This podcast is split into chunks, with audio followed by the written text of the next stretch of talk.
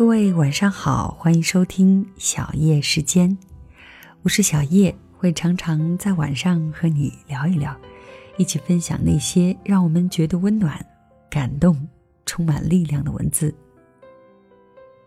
那和一个人在一起的时候，难免会憧憬两个人未来美好的生活。也许你也曾经向对方许诺过什么，或者说，嗯，得到过什么样的许诺。但是别忘了，虽然甜言蜜语很浪漫也很美好，但是如果爱情没有把握，一定不要轻易的去承诺。今天的节目当中，一起来分享来自作者摆渡人的一篇文章，题目就叫做《如果爱情没有把握，请不要承诺》。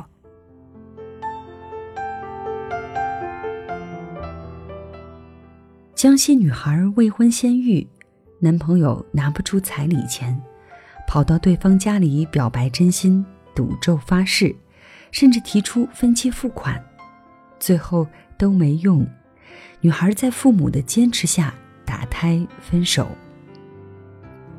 新闻稿发出来，字里行间都是对男孩的同情和对女孩父母的质疑。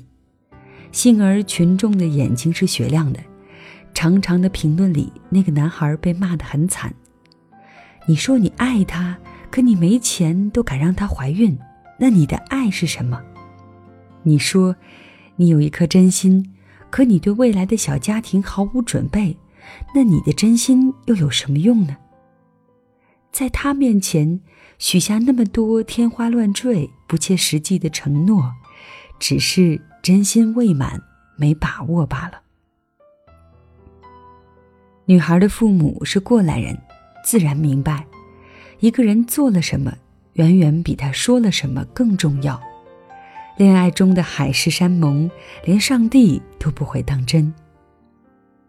除了承诺，什么都拿不出来的爱情，只能是一张华丽的空头支票。阿南大学毕业后，成功应聘了一家公司，成为一名年轻帅气的白领。而且令阿南惊喜的是，公司里有一个美丽文静的姑娘，叫小童。正是自己喜欢的类型，阿南心系小童，多次以工作名义和她拉近距离，而小童似乎也对阿南颇有好感，给了他不少积极的回应。阿南眼看就要爱情事业双丰收，心里十分欢喜。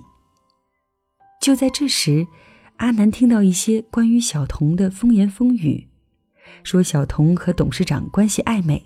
有人曾多次见他在董事长办公室里谈笑风生，举止十分亲密。听到这些传闻，阿南心里很不是滋味儿。他决定亲自去问小童。小童反问他：“那你信不信呢？”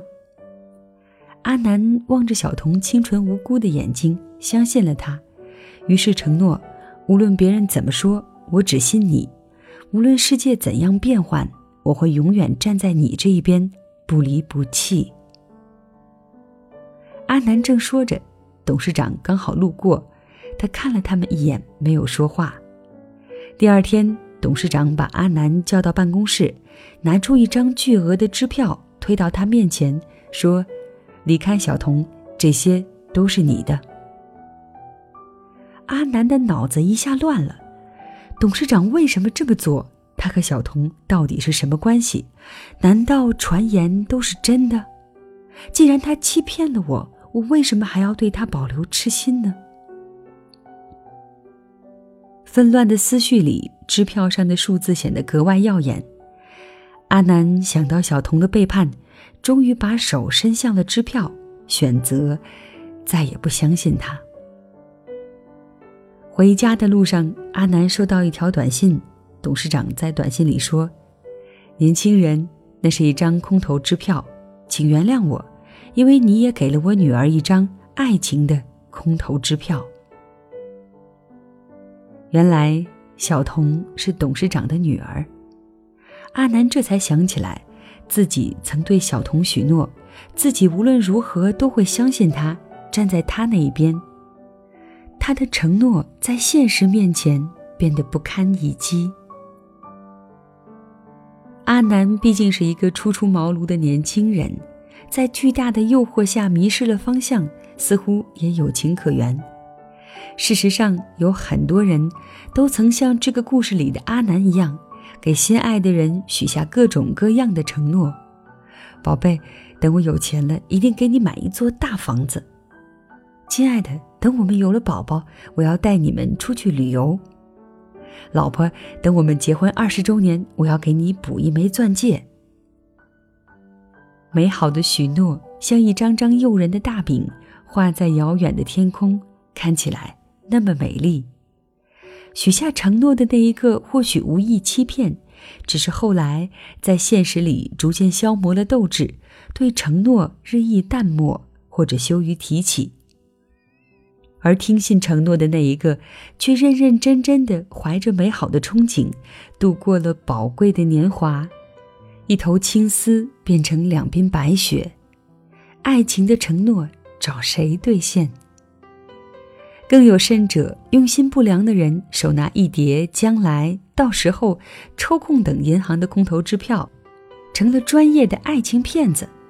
他们四处吹嘘、招摇撞骗，甜言蜜语地描画出天堂般的美好生活，骗得许多涉世未深的芳心。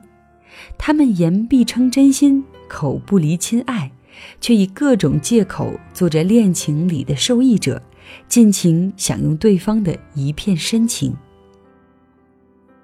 打着爱情的名号透支对方的人生，却根本没有给予对方幸福的能力。这样的人纯粹是耍流氓。子曰：“先行其言而后从之。”意思是说，我们应当先去实践自己想要说的话，等到真的做到了以后，再把它说出来。爱情也是这样，如果你现在两手空空，什么都给不了我，那你就努力奋斗，不要给我空中楼阁，不要给我花言巧语的承诺，更不要理直气壮的要求我为了你的承诺而付出什么。不是我在爱情方面缺乏安全感，而是这样只有承诺的爱情无法给我安全感。爱情因承诺而更加美好，但是真正的爱却不需要承诺。仔细想一想，你许下的承诺都做到了吗？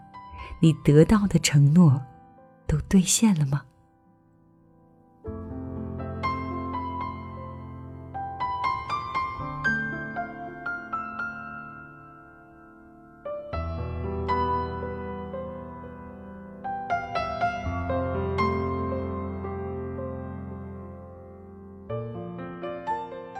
好的，以上就是作者摆渡人的这篇文章。